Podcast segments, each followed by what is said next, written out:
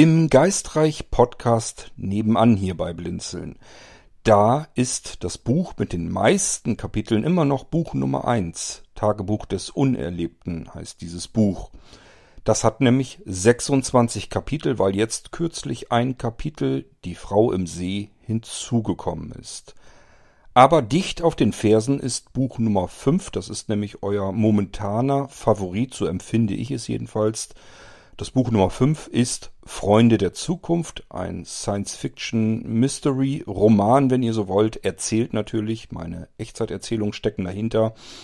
Und das hat jetzt 25 Kapitel, denn auch hier habe ich ein Kapitel fertig gemacht. Und wenn ihr euch jetzt sagt, 1.26 habe ich noch nicht gehört und oder 5.25 habe ich noch nicht gehört, dann solltet ihr diesen Irgendwasser hier vielleicht lieber weglassen und euch den erst anhören, wenn ihr die beiden Episoden garantiert gehört habt. Denn es geht hier mal wieder um diese Episoden und ihr erfahrt, erfahrt hier eigentlich auch das, was in den Episoden passiert ist. Deswegen nehmt ihr euch dann die ganze Freude, den ganzen Spaß, wenn ihr euch diesen Irgendwasser zuerst anhört und dann die Episoden im Geistreich. Die Warnung sei diesmal besonders dringend empfohlen, denn Gerade in Freunde der Zukunft in der Episode 25 äh, geht es ganz ordentlich zur Sache. Da passieren ganz viele Dinge, teilweise auch vielleicht Überraschungen, mit denen ihr wahrlich nicht rechnen würdet. Und wenn ihr dann jetzt hier im Irgendwasser euch diese Überraschung vorher schon anhört, dann habt ihr euch die ganze Freude für die 25. Episode von Freunde der Zukunft bereits genommen. Also mein ganz dringender Rat, erst die Episoden im Geistreich hören, dann hier das Drumherum im Irgendwasser. Wir starten jetzt aber mal.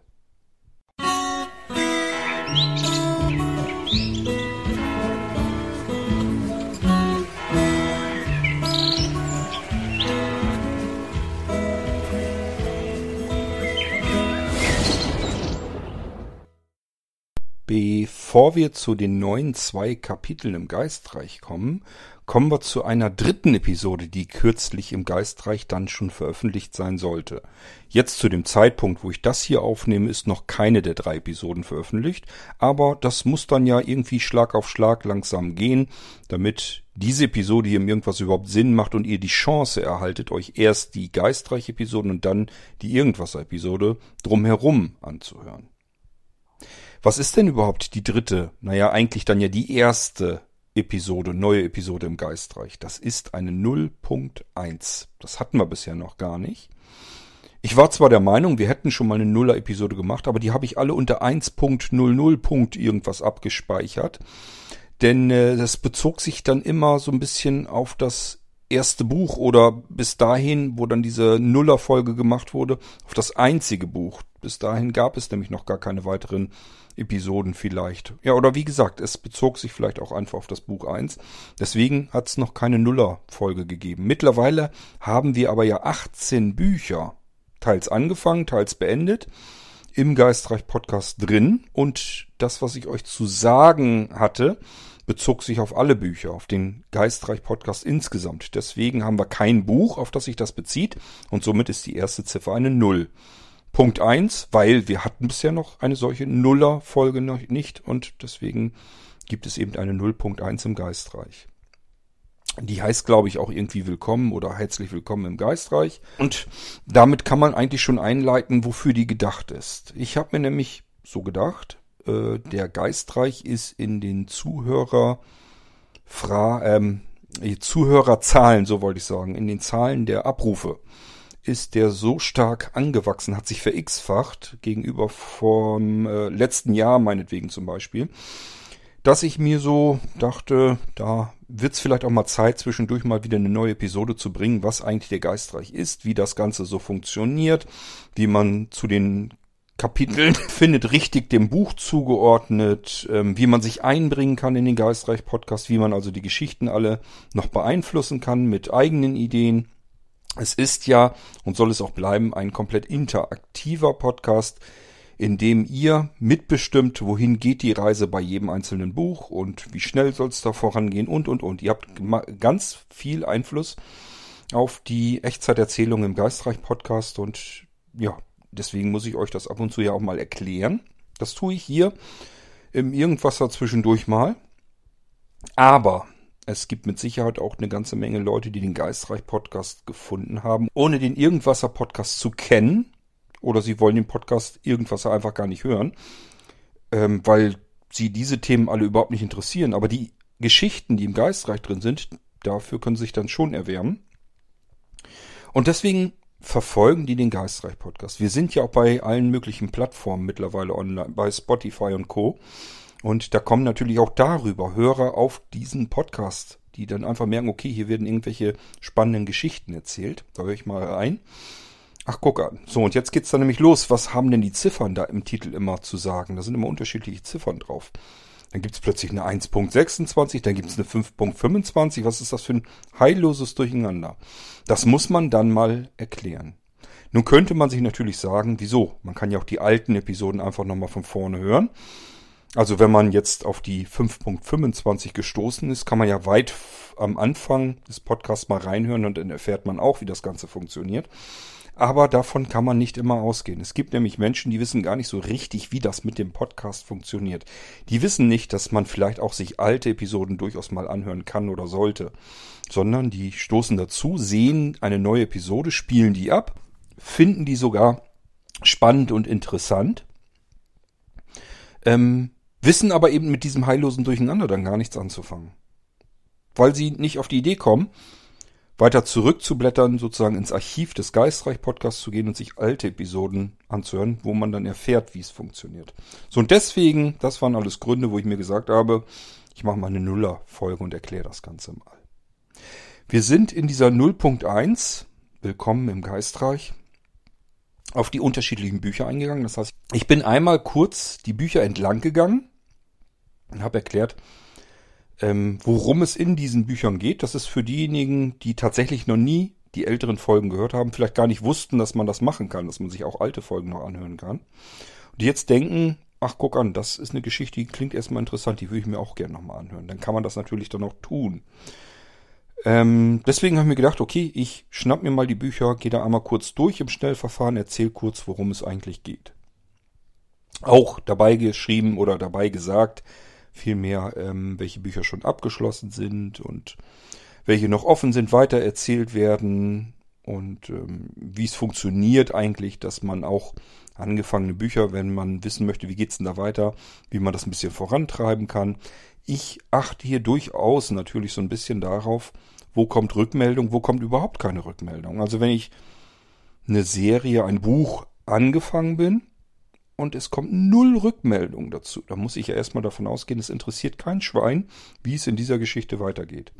Und dann ziehe ich natürlich die anderen Podcasts, wo ich Rückmeldungen bekommen habe, ziehe ich die diesen anderen äh, Serien dann vor.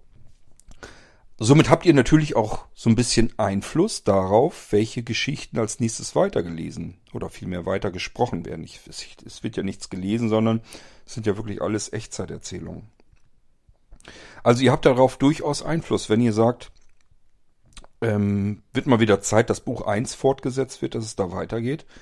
Dann weiß ich Bescheid, okay, da sind ein, zwei, drei Leute, die würden sich drüber freuen, wenn ich das Buch 1 weiter erdenke.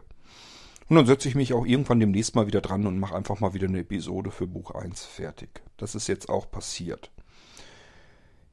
Ähm, Nochmal kurz auf die 01 ich habe ja nicht nur die Bücher erzählt, sondern auch, was kann man tun, wie könnt ihr den Geistreich-Podcast beeinflussen, wie könnt ihr die Geschichten beeinflussen, was könnt ihr tun, damit Gedanken von euch mit in die Geschichten einfließen. Die muss ich dann einbauen, das ist sozusagen mein Schwierigkeitsgrad, den ihr mir mit auf den Weg gebt. Der Geistreich-Podcast ist und bleibt interaktiv. Ihr könnt überall Einfluss nehmen und es ist dann meine Rolle, meine Arbeit, das zu berücksichtigen auf eure Wünsche einzugehen, auf eure Gedanken, eure Ideen, diese einzubauen, zu integrieren und das irgendwie so hinzubekommen, dass die Geschichte dadurch nicht zerstört wird, sondern eben einen Einfluss erhält, aber prinzipiell natürlich dann auch so weiter erzählt werden kann. Das ist das, was ich mit der Nuller-Episode gemacht habe. Die war als erstes dran in der Reihenfolge der neuen Episoden im Geistreich-Podcast. So, dann können wir die Nuller mal abhaken. Ihr wisst jetzt, worum es da geht und ob ihr euch die überhaupt anhören müsst. Wenn ihr sagt, wusste ich alles schon, und dann macht es ja keinen Sinn, dass ihr euch die Episode auch noch anhört. dann könnt ihr gleich weiterspringen zum nächsten Buch, zum nächsten Kapitel und das wäre Tagebuch des Unerlebten, Buch Nummer 1, Kapitel 26 und das heißt Die Frau im See. Diese Episode, dieses Kapitel war natürlich überfällig, denn wenn ihr euch erinnert, hatten wir schon vor einiger Zeit ein interaktives Spiel. Daran haben sich auch einige beteiligt. Wir hatten einen sehr schönen gemeinsamen Abend, einen gruseligen Abend im Geistreich Raum auf dem OVZ, auf dem Online-Veranstaltungszentrum vom Blinzeln. Das Spiel funktionierte so, wir alle haben dort in der Kulisse des Tagebuch des Unerlebten gestanden. Der Hauptprotagonist, der Stefan, war nicht mehr da. Darum ging es nämlich, ihn zu suchen. Irgendwas muss passiert sein. Und jetzt galt es herauszufinden, was ist passiert. Vor allem, wo steckt der Junge und wie können wir den befreien und sozusagen ins Leben zurückholen, damit er wieder podcasten kann. Ähm, wir haben uns an diesem Abend redlich bemüht, alles aufzudecken soweit und den Stefan zu finden und haben dies auch geschafft. Zusammen, gemeinsam. Ich war dabei, die Sinnesorgane sozusagen. Das heißt, ähm, die anderen haben mir gesagt, wo wir hingehen. Dann habe ich beschrieben, wie es da aussieht, wie es riecht, wie es sich anhört und so weiter und so fort. Ähm, unser Michael, Michael Kuhlmann, ähm, hat für Geräuschkulisse äh, gesorgt. Also überall zu allen Schauplätzen, die wir da hatten in dem Spiel, hatte sich vorher Geräusche gesucht und wir konnten dabei zuhören, was man so hören konnte. Ich habe aber auch noch ein bisschen was dazu erzählt immer. Und dann konnte man sagen, dass man dies zum Beispiel nehmen sollte, in den Rucksack, wo nur fünf Teile reinpassen, damit reinpacken, dass wir das vielleicht später nochmal brauchen und so weiter und so fort. Und irgendwann haben wir es dann geschafft, haben den Stefan befreit. So, wir haben von Stefan an dem Abend aber nichts gehört, sondern wir haben eine Geschichte zusammen erlebt, um den Stefan zu suchen. Und Ziel, und das war eben die letzte Minute, war, wir haben Stefan gefunden und befreit. Wir wussten aber nicht, wie er da hingekommen ist, wo wir ihn gefunden haben, was da eigentlich alles passiert ist, was da vorausgegangen ist, das alles wussten wir nicht. Und das wird in 1.26 von Stefan geklärt. Das heißt, er fängt wieder an zu podcasten. Er kann jetzt wieder, wir haben ihn ja gefunden und befreit, somit kann er auch wieder podcasten und euch erzählen, was ist eigentlich passiert. Wenn ihr euch erinnert, haben wir ihn gefunden auf einem Holzboot auf dem See. Dafür mussten wir erstmal diesen langen Pfad durch den Wald gehen.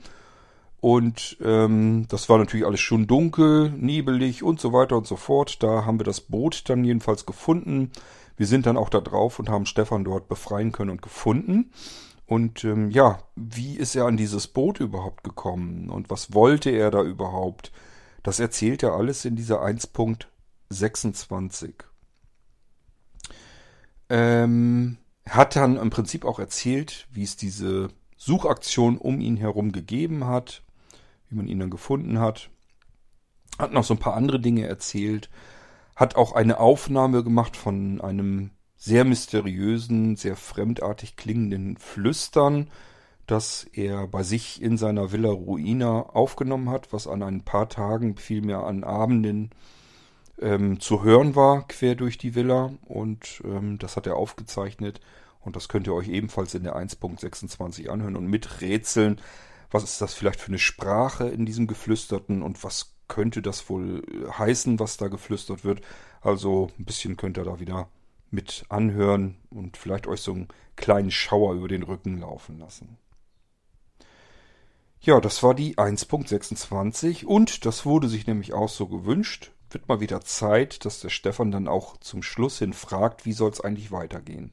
Das habe ich uns auch wieder eingebaut. Das heißt, es gibt drei Möglichkeiten für euch als Hörerinnen und Hörer zur Auswahl, was Stefan als nächstes machen soll. Lasst mich mal überlegen. Das war, glaube ich, einmal, ähm, er sah den Spitzdachboden über dem Pferdestall aufräumt. Das ist natürlich eine Arbeit, macht keiner gerne. Aufräumen, wer hat da schon Lust zu?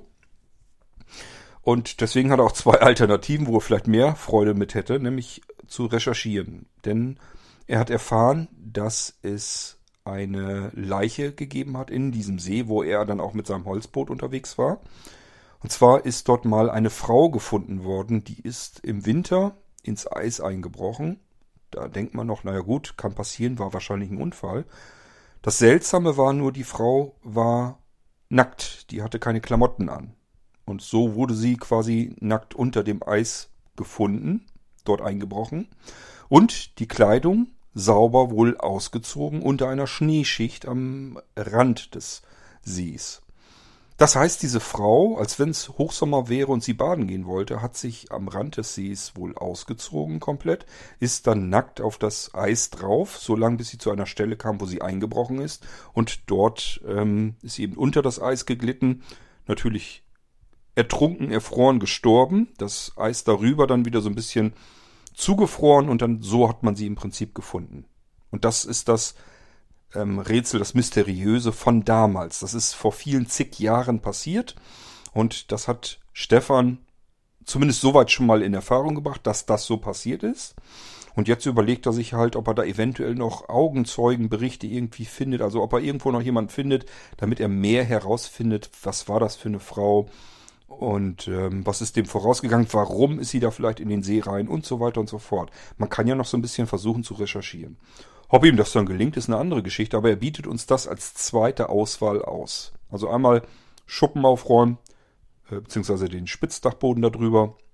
Das zweite wäre herauszufinden, was war das damals mit dieser Frau im, äh, im Eis, im See. Und das dritte, ähm, da hat er mittlerweile herausgefunden, dass der Friedhof im Wald, im Wald ist ja so ein uralter, verwitterter Friedhof, ähm, und er findet auch raus, dass die Geister in dem Wald und so weiter, dass da viele äh, wohl dabei sind, die andere Sprachen sprechen, die er nicht kennt. Früher hätte man gedacht oder gesagt, das sind Zigeuner. Heute würde man sagen, sind Sinti und Roma wahrscheinlich. Das heißt, das ist ein alter, obwohl man das heute äh, politisch korrekt nicht mehr sagen darf, es ist ein alter Zigeunerfriedhof dort im Wald. Das kann man natürlich auch herausfinden. Was ist da passiert, dass, äh, dass es einen ganzen Friedhof gibt mit diesen Menschen, die dort im Wald begraben liegen und offensichtlich irgendwann mal gestorben sind, vielleicht ja sogar alle auf einmal. Wer weiß, was dahinter steckt. Und auch das kann man natürlich äh, recherchieren. Das ist also die dritte Möglichkeit, die ihr zur Auswahl habt, wo ihr euch überlegen könnt, was Stefan als nächstes tun soll. Und das, was er tut, was er dann dabei erfährt, das ist im Prinzip das, was den Teil ähm, des nächsten Kapitels von Buch Nummer 1 dann auch ausmachen wird. So habt ihr Einfluss darauf, wo das Tagebuch des Unerlebten jetzt als nächstes weiter verläuft.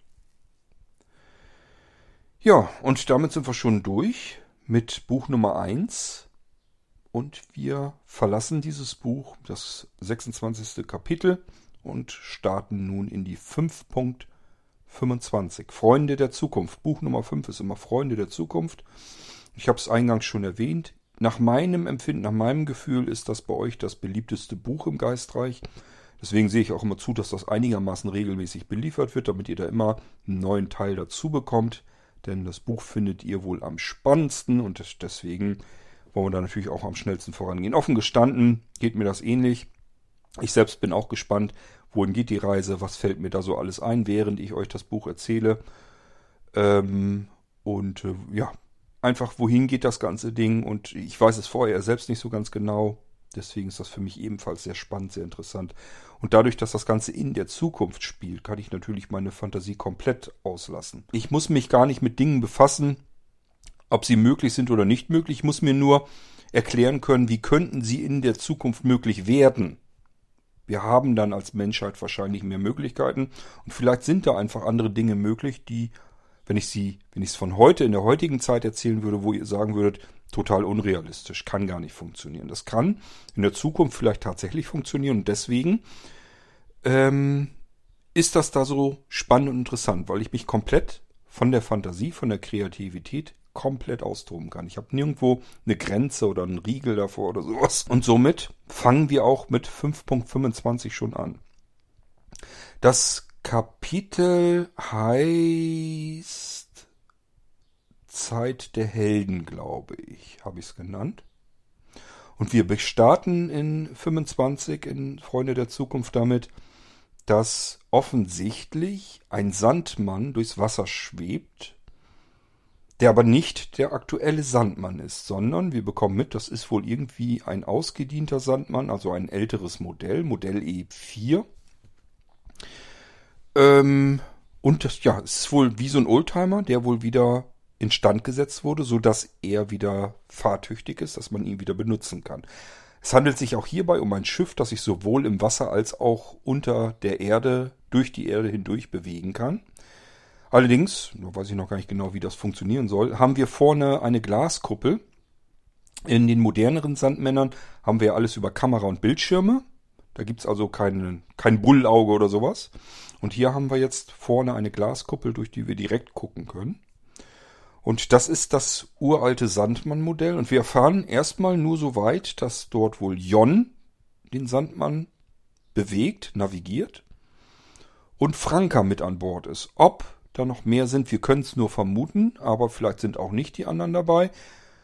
Ähm, dann könnte man sich schon das erste Mal fragen. Erstens, was ist eigentlich mit dem aktuellen Sandmann passiert, dass wir jetzt plötzlich uns in einem alten Sandmann durchs Wasser bewegen? Und wo sind die anderen? Wenn wir nur von Jon und Franka erfahren und von den anderen ist gar keine Rede. Wir haben sonst, sind sonst gewohnt, dass jeder irgendwie was zu sagen hat und jedem irgendwas einfällt, eine Frage oder so, ein anderer beantwortet es. Also wir sind immer gewohnt, die Freunde sind irgendwie zusammen. Und hier kriegen wir nur was mit von Jon und Franka im Dialog. Ist also schon mal komisch.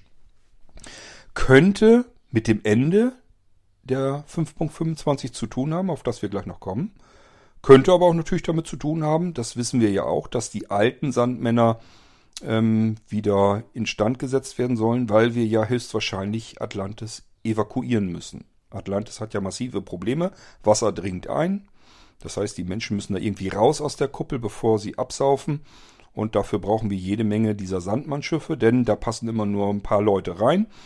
Und das würde Ewigkeiten dauern, bis wir die Leute da aus Atlantis retten können. Das heißt, wir müssen viel mehr Schiffe haben und das geht auch, weil es einen Friedhof sozusagen gibt für die alten Schiffe, die von Atlantis ausgemustert wurden. Und die müssen wir jetzt ja auch wieder in Gang bringen, weil wir die jetzt brauchen. Und es könnte auch sein, dass wir uns deswegen zu Anfang in dem alten Sandmann E4 befinden. Was passiert denn in diesem alten Sandmann? Ganz unheimlich, es schwebt an diesem, an dieser Fensterkuppel vorne in der Front eine Hand vorbei. Sie leuchtet hell auf im Lichtstrahle des alten Sandmanns und Franka sieht das und erschreckt sich natürlich halb zu Tode. Kann man sich vorstellen, da ist man so etwas absolut nicht gewohnt, dass da plötzlich ein Mensch äh, entlang schwimmt, außen, außerhalb. Der Druck ist da viel zu hoch, als dass da irgendein Taucher oder sowas unterwegs wäre. Also irgendwas ist da nicht ganz, ganz echt und es stellt sich auch schnell heraus, das scheint ein lebloser Körper zu sein. Eine Leiche. Man sieht dann auch den Korpus, man sieht die Arme, man sieht die Hände, sogar die Finger an den Händen, die haben auch Schwimmhäute zwischen den Fingern. Man sieht die Beine und die Füße. Die Füße sehen so ein bisschen aus wie Taucherflossen, sind aber offensichtlich ganz normal angewachsene Füße. Scheint also ein Mensch zu sein, der sich so ein bisschen verwandelt hat in etwas, was im in der Tiefsee unterwegs sein kann. Und wir erfahren zum ersten Mal von der Existenz von Marianen, so nennt sich diese Spezies. Und das kann was Außerirdisches, Außerirdisches sein, muss es aber nicht.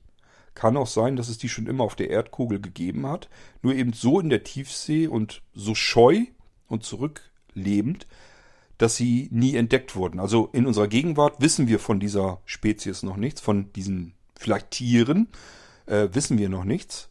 Aber später weiß man darum, man weiß aber nicht so ganz 100% sicher, ob es die schon immer auf der Erdkugel gegeben hat oder ob die da irgendwie später mal ausgesetzt wurden im Ozean oder vielleicht von alleine irgendwie über Außerirdische ins Wasser gekommen sind oder wie auch immer. Sie sind jedenfalls vorhanden.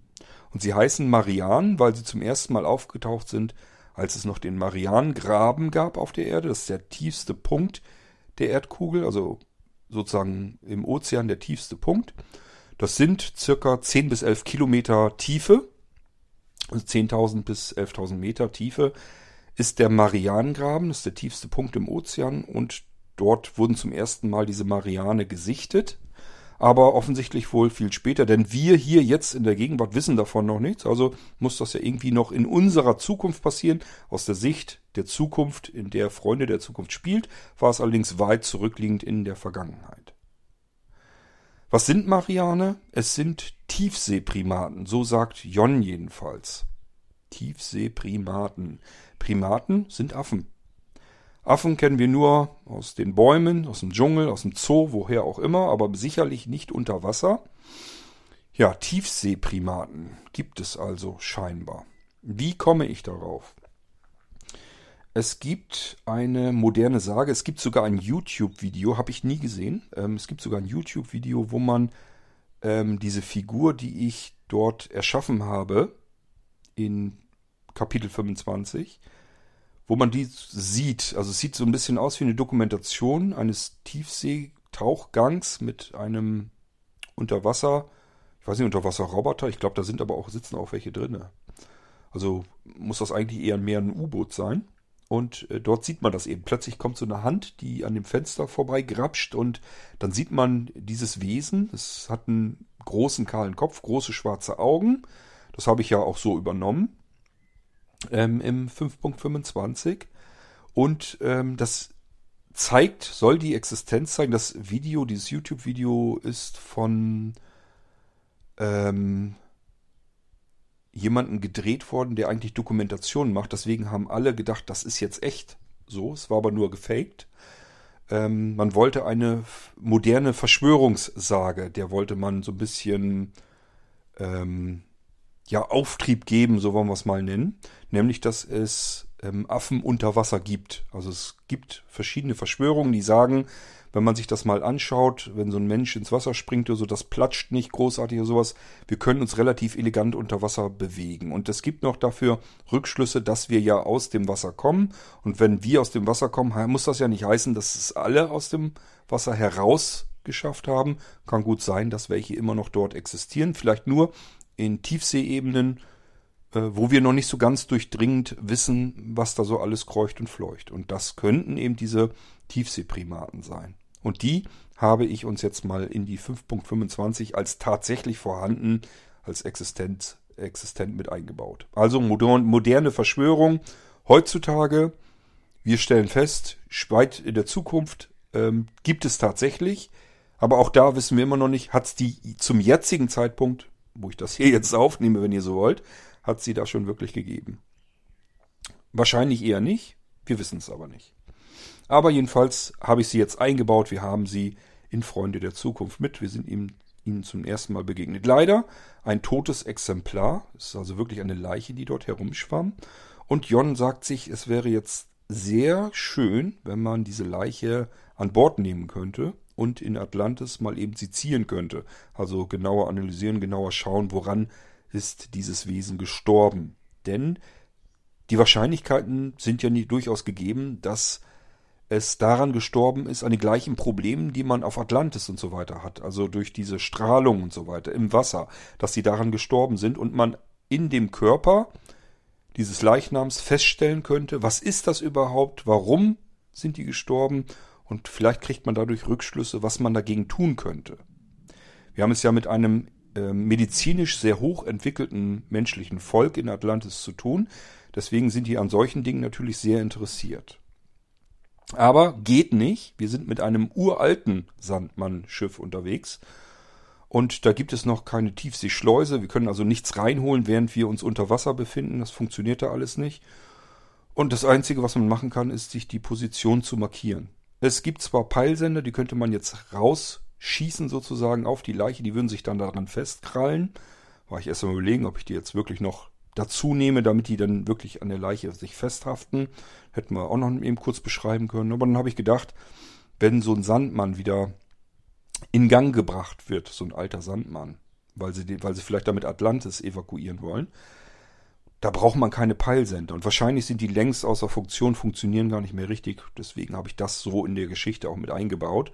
Das heißt, die Peilsender konnte Jon in diesem Fall jetzt auch nicht benutzen. Ihr bleibt nur übrig, die Stelle, den Ort zu markieren und zu hoffen, wenn sie dann später mit Rieger, mit dem modernen Sandmann dort wieder hinkommt, dass dann vielleicht ähm, das tote Exemplar da irgendwo noch herumschwirrt und nicht zu weit abgetrieben wurde, so dass man es dann noch bergen konnte und dann mit nach Atlantis nehmen, um sich das Ganze anzuschauen. Und das ist eigentlich schon das, was wir im Vorspann haben, bevor das Intro losgeht. Und ihr wisst, vor dem Intro ist üblicherweise irgendwas anders, eine andere Zeit meistens. Kann auch eine Parallele sein, also gleiche Zeit, aber ein paralleles Geschehen. Müssen wir mal schauen, was es alles so für Möglichkeiten gibt. Aber ihr wisst, äh, getrennt durch das Intro, was davor und dahinter ist, ist immer die laufende Geschichte von irgendeinem kleinen Ausblick in die Zukunft, in die Vergangenheit, in eine parallele ähm, Situation und so weiter und so fort.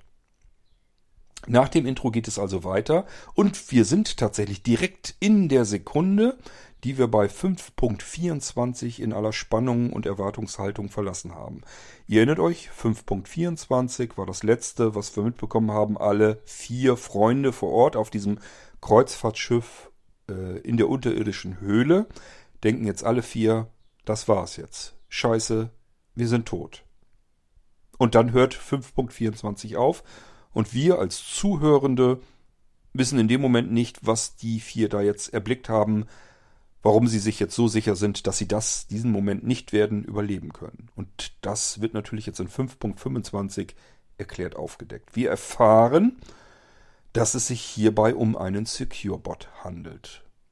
Das sind diese schönen kleinen, durch die Luft schnell schwebenden Roboter, äh, sind eigentlich nur so, so größere, dicke Eier oder Kugeln oder wie ihr es nennen wollt. Und die können halt per Laser schießen, Kamera, Informationen und so weiter schicken an die Basis und und und. Ist also wie so ein verlängertes Sinnesorgan. Die Dinger können aber auch kämpfen und vieles andere mehr. Treten üblicherweise in größeren Massen auf. Hier in diesem Fall offensichtlich nicht. Irgendwie scheint es ein Securebot in diese unterirdische Höhle gefunden zu haben. Und der hat auf dieses Lebewesen, an das ihr euch vielleicht noch erinnert, weswegen die vier überhaupt in diese Höhle nochmal zurückgegangen sind, hat auf dieses Lebewesen geschossen und ist wohl offensichtlich auch tödlich verletzt. Und jetzt sind wir in der Situation, die Tür nach außen hin vom Treppenhaus im Schiff nach außen hin in die zur Außenreling hin ist geöffnet. Da außen blickt ein Securebot herein auf unsere vier, die im Inneren sind und das ist die Situation, wie wir mit der 5.25 auch beginnen. Sieht schlecht aus. Ist nämlich einer von den neuen Securebots. Das heißt, da wo der hinschießt, trifft er auch. Nicht so wie die alten Dinger, die konnten immer nicht so richtig treffen, weil sie mit den Umgebungsverhältnissen ähm, nicht klargekommen sind. Mit der Strahlung, mit der natürlichen Strahlung auf der Erde und verschiedenen anderen Witterungsverhältnissen mit Temperaturen und was alles dazugehört, konnten die alten Generationen der Securebots immer nicht gut klarkommen. Die neuen sind angepasst und funktionieren da ganz wunderbar. Und mit solch einem ausgerechnet haben wir es jetzt hier zu tun. Unsere vier sind relativ unbewaffnet dem gegenüber. Nicht ganz. Rieger hat einen Scanner in der Hand und dieser Scanner dient auch als Waffe. Das weiß er natürlich und visiert den Securebot an, verspricht sich ziemlich wenig davon, schießt aber dann auf diesen Securebot und muss feststellen, genau was er gedacht hatte, es hat überhaupt gar keine Wirkung, denn der Securebot macht in dem Moment, wo dieser Laserstrahl auf ihn auftreffen möchte, so einen Schutzschirm um sich herum. Man sieht so einen Energieschirm um diese Kugel, um den Securebot herum und unser Laserstrahl wird einfach absorbiert, geht da einfach so rein, wird geschluckt, aber nichts passiert weiter. Das heißt, wir sind eigentlich unbewaffnet. Wir können diesen Securebot mit unseren Freunden zusammen jetzt nicht kaputt bekommen. Sieht also nicht gut aus. Der Securebot muss jetzt nur einmal zurückschießen. Jeder Schuss ein Treffer. Viermal muss er nur schießen. Wir haben nur vier Freunde da oben gerade in dieser misslichen Lage und die sind dann futsch. Gut, ja, schlechte Ausgangslage. Aber ähm, Aid und Erik ähm, stürzen sich sozusagen nach unten, versuchen sich nach unten in dieses Treppenhaus zu werfen kommen dabei ins Trudeln und stürzen dieses Treppenhaus hinunter. Äh, da wird es auch noch Verletzungen geben. Das kommen, bekommen wir dann auch später mit. Ähm, und die anderen beiden bleiben oben mehr oder weniger stehen. Rieger deswegen, weil er versucht, irgendwie noch was mit seinem Laserscanner hinzubekommen. Zumindest ähm, merkt er ja, dass er ähm, den Securebot damit beschäftigen kann, also dass der so einen Schutzschirm aufbaut und irgendwie, solange dieser Schutzschirm aufgebaut ist, kann der Securebot offensichtlich selbst auch nicht schießen oder sich fortbewegen. Also immerhin, man kann ihn ein paar Sekunden in Schacht halten. Er sieht, Rieger sieht aber auch, wie auf seinem Scanner die Energieanzeige drastisch rapide runtergeht. Mit jedem Laserschuss geht das Ding runter. Es ist eben keine richtige Waffe, sondern ein Scanner, den man auch zur Not, zur Verteidigung mal eben kurz als Waffe benutzen kann. Ist aber nicht zum Dauereinsatz gedacht, sondern einfach nur ein paar Schüsse kann man damit abgeben. Dann ist das Ding auch leer, was die Energie betrifft. Und das ist das, was Rieger sieht. Das heißt, er sagt sich, ja, eine Handvoll Schüsse kann ich jetzt noch abgeben, dann war es auch das. Dann kann ich den Scanner in die Ecke schmeißen, die Laserwaffe und dann sind wir eh dran. In dem Moment hat Antonio offensichtlich eine Idee. Der steht äh, links neben Rieger und brüllt zu Rieger rüber, er soll weiter schießen und den Securebot einige Sekunden beschäftigen. Und Rieger wundert sich noch, wozu das gut sein soll, macht aber weiter und sieht, wie Antonio mit seiner rechten Hand an seiner linken Hand herumfummelt. Und die linke Hand samt Arm, da zieht er so ruckartig dran und zieht das alles so ein bisschen in die Länge, als wenn man so, so flüssiges oder so knetbares Material, so ein, so ein Metall hätte, das man ziehen kann, als wenn man irgendwie mit einer Zange so, so glühendes Metall in die Länge ziehen könnte, formen kann. Und sobald man es loslässt, wird es wieder zu steifem Metall. Ähm, das scheint erstmal irgendwie äußerst verwunderlich zu sein. Hat da vielleicht einer einen Albtraum? Nein. Und jetzt müsst ihr euch wieder ein bisschen zurückerinnern im Geistreich-Podcast. Ich finde das ganz herrlich, dass mir immer so Dinge wieder einfallen, die dann wieder auf frühere Folgen zurückgreifen können. Manchmal habe ich das vorher schon so einigermaßen im Kopf, dass ich das irgendwann mal gebrauchen kann. Manchmal auch nicht und erinnere mich dran, da war doch vorher was, das kannst du jetzt prima wieder mit einbauen. Das ist hier auch so. Denn ihr habt mit erfahren, als Antonio tot war und in diesen Tanks wiederhergestellt wurde, körperlich wiederhergestellt wurde, haben wir ja mitbekommen, dass der Arm angeschossen war und der sah auch nicht gut aus. Wenn ihr euch also an diese Episode vom Geistreich Podcast 5. irgendwas wird das dann ja gewesen sein zurückerinnert, lag Antonio in diesem Rekonstruktionstank. Und wenn ihr euch daran gut erinnern könnt, dann habt ihr mitbekommen, dass Aid und Erik, als sie vor diesem Rekonstruktionstank standen, durch die Scheibe getrennt, die Schulter von Antonio gesehen haben, dass die zerfetzt war und nicht wieder richtig verheilte. Alles andere schien so nach und nach wirklich rekonstruiert zu werden. Das sah soweit gut aus, aber irgendwie die Schulter, der ganze Arm und so weiter, das schien so, als wenn es da Probleme gäbe. Die Frauen waren in dem Moment ein bisschen mit was anderem beschäftigt. Die haben da hoffentlich das vielleicht nicht gleich so gesehen. Aber Erik und Aid tauschen sich Blicke aus, besorgte Blicke, was wohl jetzt mit Antonio wird, beziehungsweise mit der Schulter und dem Arm. Dort wurde er ja getroffen von einem der Securebots. Da müsste er dann noch weiter zurückgehen im Buch 5, als das passierte. Ja, wir werden vielleicht, wenn es sich ergibt, wird Antonio irgendwann auch nochmal ein bisschen was erzählen, wie er aus diesen Rekonstruktionstanks aufgewacht ist und ähm, wie er zu seiner Armprothese kam. Denn das ist eben das, was wir jetzt erfahren haben. Offensichtlich war dieser Arm tatsächlich nicht mehr zu retten und wurde ausgetauscht gegen eine Prothese. Aber eine Armprothese heute ist natürlich etwas anderes als eine Armprothese in der Zukunft. Und wenn ihr euch jetzt wieder zurückerinnert, und zwar an die Doppelfolge, die ich euch zu Weihnachten geliefert habe, dann hat Aid Erik ein Multifunktionswerkzeug zu Weihnachten geschenkt. Ein Werkzeug, wo man als Mensch vorne mit den Fingern die Spitze anfassen kann und sie in die Länge ziehen kann, formen und kneten kann, biegen, alles Mögliche. Man kann das wie, ähm, als hätte man so Knetmasse oder sowas in der Hand. So stelle ich mir das ungefähr vor. Und ähm, damit kann man alles machen. Und sobald man das ganze Gebilde dann loslässt, wird das in dem Moment erstarrt das zum härtesten Material, das man sich überhaupt vorstellen kann. Ist natürlich ein tolles Werkzeug. In dem Moment, wo ich es wieder anfasse, kann ich das biegen, formen, wie ich es brauche. Wenn ich es loslasse, zack, ist es wieder ähm, ja absolut gehärtetes Material, mit dem ich überall arbeiten kann. Das heißt, in der Zukunft gibt es wohl irgendwie solch ein seltsames Material, das sehr gut ist.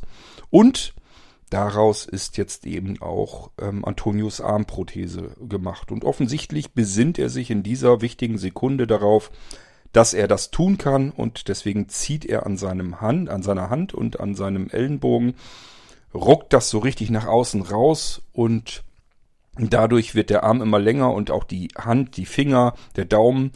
Und sobald er das dann loslässt, härtet das komplett alles wieder aus, wird zu diesem irrsinnig harten Material, jetzt aber spitz und scharf, kantig und sehr lang.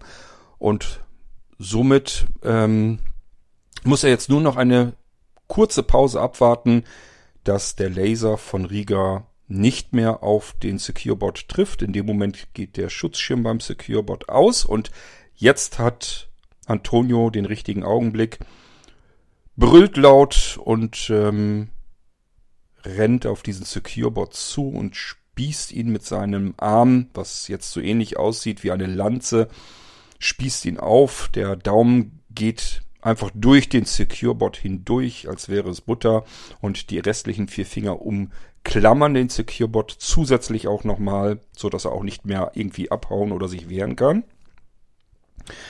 Und da das Ding aber immer noch zuckt, ähm, nimmt Antonio ordentlich Schwung und reißt das Ding von oben, das ist so drei, vier Meter über ihm, reißt das Ding runter zu Boden und lässt es dort hart aufknallen auf den Boden. Da es dann immer noch nicht ganz tot ist, schwingt er diesen irrsinnig verlängerten Arm noch einmal zur anderen Seite rüber, lässt es ebenfalls dort mit richtig Schmackes auf den Boden auftrumpfen und nun scheint aber erstmal Ruhe zu sein. Der SecureBot ist außer Betrieb gesetzt. Eine auswegslose Situation, womit man mit modernen Waffen auch nichts hätte tun können. Dagegen hatte der SecureBot sich gewappnet, aber gegen einfache, simple, mechanische Eingriffe, da war der schutzlos und damit war er zu bekommen. Ich bin am überlegen, ob ich euch noch eine Kleinigkeit gedanklich mit auf den Weg gebe von früher, aber das ist, glaube ich, nicht so gut, weil ich in der nächsten Episode dann, das wäre ja dann die 5.26, da vielleicht nochmal kurz drauf eingehen möchte. Ich lasse es hier also weg, hoffe aber, dass ich das in der 5.26 so ein bisschen kurz anreiße, damit ihr euch da auch zurückerinnern könnt. Ich mag gerne diese Dinge, die dann irgendwann plötzlich auftauchen, die früher schon mal irgendwo da gewesen sind im Buch. Und wenn man sich dran zurückerinnert, dann kann man das so in zu einen Zusammenhang bringen und dann passt das irgendwie so. Wie so Puzzleteile, die sich langsam zusammensetzen. Liebe ich sehr und wenn das immer klappt, bin ich immer ganz froh, weil ich, weil sowas nicht so einfach ist. Ich weiß ja nie, wenn ich irgendwo anfange, wo geht der Weg hin und ob das dann später irgendwo wieder reinpasst, das weiß der Geier, sonst niemand. Wenn es dann passt, bin ich aber immer ganz froh. Das freut mich dann immer. Gut, die beiden oben, also Rieger und auch Antonio, verschnaufen sich und währenddessen versuchen Aid und Erik unten aus dem Treppenhaus sich wieder nach oben zu schleppen. Erik hat offensichtlich ja seine Rippen irgendwie angebrochen oder sogar durchgebrochen. Aid hilft ihm dabei, nach oben zu kommen. Und äh, die beiden kommen oben dann an zu Antonio und auch ähm, Rieger. Und Antonio hat die ganze Zeit über den Arm, dann vielleicht schon etwas kürzer, aber jedenfalls der SecureBot ist immer noch aufgespießt auf dem Daumen, umzingelt mit den Fingern und kann nicht weg. Macht im Moment aber auch keine Versuche, scheint kaputt zu sein, scheint tot zu sein. Und das ist so die Situation, die wir dann haben. Und Riga und Aid gehen jetzt äh, den Gang entlang Richtung des fremden Lebewesens. Denn es hatte ja einen Grund, warum die Mannschaft hier in die Höhle wieder zurückgekommen ist. Denn das ist das ursprüngliche Projekt gewesen. Die Freunde haben ja festgestellt, als sie diese Höhle zum ersten Mal betreten haben, also als sie von der Erdoberfläche runtergegangen sind, durch ein Tunnelsystem in diese unterirdische Höhle gekommen sind, wo das Kreuzfahrtschiff im Sand steckte, haben sie ja bemerkt, dass da irgendjemand auf dem Kreuzfahrtschiff oben zu sein scheint. Da waren Lichtreflexionen und so weiter, als wenn irgendetwas ähm, sie ähm, abgescannt hätte oder irgendetwas ist da jedenfalls passiert. Irgendwer war da. Vielleicht haben sie auch einen Schatten wahrgenommen oder was auch immer. Sie haben jedenfalls gedacht, okay, da ist jemand. Aber dann ging es ja plötzlich los, dass das ähm, Sandmannschiff aufgetaucht war und schon war alles abgelenkt, dann hat man das vergessen und irgendwann später haben sie sich dran erinnert. Und jetzt wollten sie rausfinden, was oder wer ist denn da auf diesem Kreuzfahrt, Kreuzfahrtschiff noch. Es war dieses Lebewesen und das wurde vom Securebot tödlich erlegt. Das liegt jetzt dort auf dem Bauch und Rieger und Aid gehen dahin. Aid geht in die Hocke, dreht den Körper um. Man kann erkennen, okay, ein Mensch scheint das wohl irgendwie nicht zu sein, menschliche Spezies, aber so ähnlich. Hat auch zwei Beine, zwei Arme, einen Kopf, Hände, Füße, alles ganz normal dran. Es, es sieht eben nur ein bisschen anders aus. Und es, es scheint männlich zu sein. Und als Aid ihn umdreht und ins Gesicht schaut, fällt ihm auf, dass er irgendwoher dieses Wesen kennt. Er hat irgendwo dieses Gesicht schon mal gesehen. Kann es sich aber nicht erklären. Und auf einmal steht Antonio hinter den beiden und sagt, ich kann dir erklären, woher du das kennst, weil ich kenne dieses Gesicht auch. So, und jetzt müssen wir wieder ganz weit zurückgehen im Buch Nummer 5, relativ dicht an den Anfang sogar. Erinnert ihr euch noch daran, als der Notfallkanal blinkte, als die Freunde in ihre Quartiere zurückgekommen sind? Dann blinkte der Notfallkanal und ähm, das aktiviert man dann und dann taucht ja so ein Bildschirm auf. Und dort ähm, wurden die Bewohner von Rhythm City gewarnt, dass zwei alte Wesen, Mensch und eben noch eine andere Spezies, aus Paradise City ausgebrochen sind und sich auf den Weg gemacht hatten Richtung Rhythm City. Und die Bewohner in Rhythm City wurden gewarnt davor, in Kontakt zu treten mit diesen beiden. Sollten sofort Bescheid geben, wenn sie sie gefunden haben. Denn diese beiden sind behaftet mit ähm, Viren, mit Krankheiten, hoch ansteckend, was auch immer. Also eine absolute Gefahr für die Bewohner unter der Kuppel von Rhythm City. Ähm, den einen Alten haben ja Melly und Aid in einer Seitengasse gefunden und der hatte dort, wo das Herz normalerweise war, der war also menschlich und ist dort gestorben, ähm, hatte an der Stelle ja Anschlüsse im Brustkorb verbaut sozusagen. Die ragten da so richtig raus. Und ähm, jetzt sieht Aid also die zweite Person, denn es waren ja zwei Personen, die aus Paradise City geflohen sind und dieses Wesen, was jetzt vor ihm liegt, dort auf dem Kreuzfahrtschiff auf dem Boden, das ist genau nämlich das Gesicht, die zweite Person, die ebenfalls mit ausgebrochen ist aus Paradise City. Was macht Aid in dem Moment, als er das feststellt? Er reißt vom Kragen, vom äh, Hals ab so ein bisschen runter, das Hemd auf und schaut nach, ob diese Anschlüsse auch bei diesem äh, Wesen jetzt drin sind im Brustkorb. Und tatsächlich, sie sind genauso dort wie bei dem Menschen, den er damals in der Seitengasse zusammen mit Melly gefunden hatte. Also irgendwas scheint da in Paradise City sehr seltsam zu sein und das war ja auch der ursprüngliche Plan, warum die Freunde aus Rhythm City ausgebüxt sind und sie werden irgendwann dem auch noch weiter nachgehen, da bin ich mir ziemlich sicher. Im Moment haben sie so viele andere Abenteuer, dass das erstmal ein bisschen weiter nach hinten gerückt ist als Ziel, aber das Ziel ist sicherlich nicht weg. Das werden sie sicherlich noch in Erfahrung bringen wollen, was in Paradise City eigentlich passiert mit den Alten, die ein bestimmtes Alter erreichen und dann nach Paradise City eben kommen. Und ähm, ja, irgendwas ist da ja eigenartig. Das ist ein Geheimnis, was wir sicherlich irgendwann auch nochmal gelüftet bekommen werden. Okay, ja. Und das ist das, was wir hier jetzt erstmal so auf dem Kreuzfahrtschiff haben. Die vier beschließen jetzt also wieder nach den Weg nach unten zu gehen. Ähm, und der Weg ist natürlich ziemlich beschwerlich, denn Antonio hat jetzt nur noch eine Hand frei, mit der er sich festhalten kann. Die andere Hand ist immer noch mit dem Securebot verbunden, so wollen wir es mal nennen. Den schleppt er also mit. Äh, und Erik kann sich auch nicht vernünftig bewegen. Er hat starke Schmerzen in der Brust, ähm, wahrscheinlich eben geprellte oder gebrochene Rippen da die, die, die Verletzung hält er sich mit einer Hand, hat also auch eigentlich mehr oder weniger nur eine weitere Hand zur Verfügung, mit der er sich halten kann. Und dieses Schiff ist ja in einer extremen Schräglage, guckt ja im Prinzip schräg nach oben. Das heißt, das ist wie so eine Abstieg auf einem Berg und ohne viel Haltemöglichkeiten. Das ist also nicht ganz so einfach runterzuklettern. Es dauert sehr lange und die vier müssen ständige kleine Pausen einschieben. Irgendwann kommen sie aber unten an, relativ weit unten und in dem Moment schaut Rieger wohl offensichtlich schon zum Sandmann, zum Geparkten rüber und sieht dort Grenet.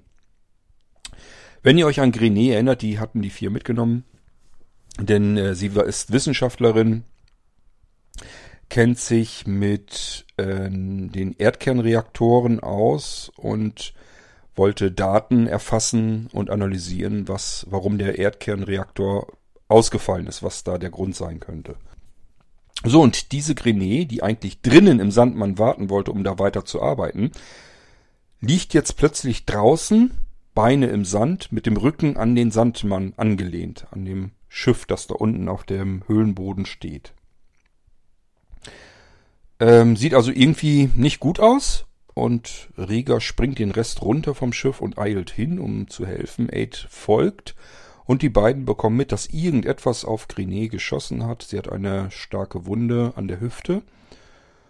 Und wir bekommen auch mit, das war offensichtlich dieser Securebot. Der ist wohl irgendwie an Grenet vorbei, hat auf sie geschossen und ist dann schnurstracks weiter nach oben, dort wo das andere Spektakel war, wo auch dieses Lebewesen wohl doch nicht auf die vier geschossen hat, sondern auf den Securebot. Wenn ihr euch erinnert, das Wesen hatte gesagt, haut ab, das meinte aber nicht aus Aggression und schoss dann auf die vier, sondern damit die vier aus der Schussbahn gehen und das Lebewesen dort ähm, auf diesen Securebot schießen konnte. Hat aber dann verloren, hat das Ganze mit dem Leben bezahlt und ähm, der Securebot, der hängt jetzt immer noch an Antonio. Die beiden, Antonio und Erik, kommen also auch an den Sandmann heran und sie schaffen Grenet nach drinnen in den Sandmann und ähm, gurten sozusagen Grenet auf einer Liege fest, damit sie da nicht runterfällt und dann geht's auch schon los. Durch den Sand wieder hindurch ähm, bis zur bis zum Wassereintritt, also in das unterirdische Meer. Und Aid sieht die ganze Zeit, wie Erik hoch beschäftigt ist. Er hat noch nie so viel an seinem Pult an Eingaben machen müssen. Da ist also irgendwas anders als sonst. Ähm, ja, und er fragt sich noch, woran das so liegen konnte, bis er dann merkt, okay, ähm, Riga hatte einen Druckcontainer fertig gemacht im Sandmann, damit äh, Antonio diesen Securebot los wird. Den sollte er in diesen Druckbehälter abgeben, Klappe wieder schnell dicht machen und ähm, dann konnte er damit den Securebot loswerden und der war dann wiederum eingedämmt, sodass er da keinen Blödsinn machen konnte, dass da nichts passieren konnte. Ähm, dann tritt ja der Sandmann rein ins Wasser und äh, nimmt Kurs möglichst schnell auf Atlantis, denn Grenet ist mittlerweile be bewusstlos von den Schmerzen und äh, macht auch keinen Ton mehr. Aid geht zu ihr hin und ähm, versucht sein Möglichstes irgendwie zu tun, aber ganz viel kann er da nicht machen. Sagt sich aber, naja, ganz so schlimm ist es ja nicht. Wir sind ja gleich in Atlantis, da wird sie medizinisch versorgt. Da kann also eigentlich nicht, nichts Schlimmeres, Schlimmeres passieren. Ja, und damit kommen wir so, so langsam Richtung Ende von 5.25, denn es kann doch wohl was passieren. Denn Riga macht eine Eingabe nach der anderen, was durch einen ungewöhnlichen Ton immer jedes Mal quittiert wird. Und die Freunde bekommen mit, weil Riga es dann irgendwann aufgibt, sich umdreht und sagt, wir müssen hier weg. Wir können nicht in Atlantis hinein weil wir keine Genehmigung bekommen, in die Schleuse einzufahren. Wir kommen in Atlantis gar nicht rein. Lima, der Zentralcomputer von Atlantis, hat festgestellt, dass in der Druckkammer der Securebot sich auf Selbstzerstörung vorbereitet, also eine irrsinnige Energie zusammensammelt, um sich dann in einer riesen gigantischen Explosion selbst zu zerstören und damit natürlich auch den Sandmann und wäre der Sandmann in Atlantis sicherlich auch Atlantis. Und deswegen sagt Lima als Zentralcomputer, du kommst hier nicht rein. Im Gegenteil, die äh, Freunde bekommen jetzt den Auftrag, mit dem Sandmann so schnell wie möglich, sich so weit wie möglich von Atlantis zu entfernen, um keinen Schaden an Atlantis hinan, heranzulassen und somit wird der Sandmann entfernt von Atlantis explodieren samt unserer Freunde. Könnte sein, geht mal wieder gedanklich zurück an den Anfang der Episode, könnte sein, dass das der Grund ist, warum es keinen neuen Sandmann mehr gibt in der Zukunft. Denn wir sind ja gestartet mit dem alten Sandmann, Modell E4, ein alter Oldtimer, der wiederhergestellt wurde. Und man fragt sich ja, warum? Ähm, wo ist der neue Sandmann? Ja, und wenn wir jetzt an dem, am Ende dieser Episode sind und der explodiert wirklich, dann kann es natürlich auch keinen neuen Sandmann mehr geben. Könnte daran liegen, kann aber auch einen ganz anderen Grund haben. Da müssen wir warten, bis es 5.26 gibt. Spektakuläre Episode, finde ich jedenfalls. Es ist immer sehr schade, ich kann euch das nicht ansatzweise so spektakulär erzählen, die Episode, wie sie sich in meinem Kopf darstellt. Also hätte ich in Ruhe Zeit und so weiter, einen Film zu drehen, dann könnte man da richtig was rausholen. Da wäre richtig Action drin. Aber ich versuche mein Möglichstes und hoffe, dass ähm, auch das Kapitel 25 für euch nicht langweilig war, sondern ganz im Gegenteil, ihr gespannt zuhören konntet und vielleicht auch schon heiß darauf wartet, wie geht es denn wohl weiter in der 5.26. Das war's mit Tagebuch des Unerlebten 1.26, die Frau im See und Buch 5.25, Freunde der Zukunft, Zeit der Helden. Warten wir ab, was ich als nächstes an Echtzeiterzählungen wieder hinzufüge, welche Kapitel da neu hinzukommen. Kann jederzeit vorkommen, dass plötzlich ein neues Buch aufgeschlagen wird. Da muss nur irgendwas kommen, wo ich sage, oh, da musst du aber eine Geschichte draus machen. Und dann drängelt sich das vor, damit ich das nicht vergesse. Und wenn nicht, soll es uns auch recht sein, dann geht es eben in den Büchern weiter, die ihr gerne mögt. Und wir können mit Buch 1 und Buch 5 dann sehr bald fortfahren. Und Buch 4 ist bei mir gedanklich auch festgehalten. Das sind die Reisenden. Da soll es dann auch eine neue Episode sehr bald geben. Und wenn es die gegeben hat, so ein, zwei, drei Episoden, dann melde ich mich hier im Irgendwasser wieder zu Wort, damit ihr eine Drumherum-Folge bekommt. Und ähm, auch wenn ihr den Geistreich gar nicht hört und euch sagt, was Kurt da im Irgendwasser erzählt, ist schon interessant genug, das höre ich mir an, aber ich brauche die Echtzeiterzählung nicht unbedingt, dann ist es, ist es ja auch äh, gut und egal. Ich sag immer so, wie jeder gerne mag. Es ist ja alles nur ein Hörangebot von mir und sucht euch einfach das raus, was ihr am liebsten mögt und dann habt ihr was zum Lauschen und wenn nicht, dann eben nicht. Wir hören uns wieder, spätestens dann, wenn es im Geistreich weitergeht, dann nämlich erst im Geistreich, idealerweise danach erst im Irgendwasser, wenn es wieder eine Drumherum-Folge gibt.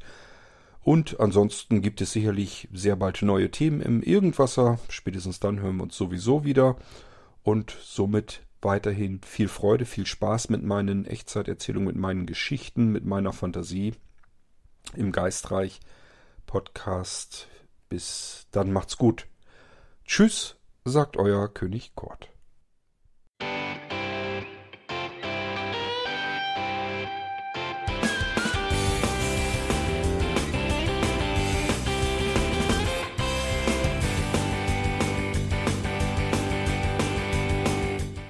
Das war Irgendwasser von Blinzeln. Wenn du uns kontaktieren möchtest, dann kannst du das gerne tun per E-Mail an podcast.blinzeln.org oder über unser Kontaktformular www.blinzeln.org. Blinzeln schreibt man in unserem Fall immer mit einem D in der Mitte. Wenn du möchtest, kannst du uns sehr gerne auch einen Audiobeitrag auf unseren Podcast Anrufbeantworter sprechen.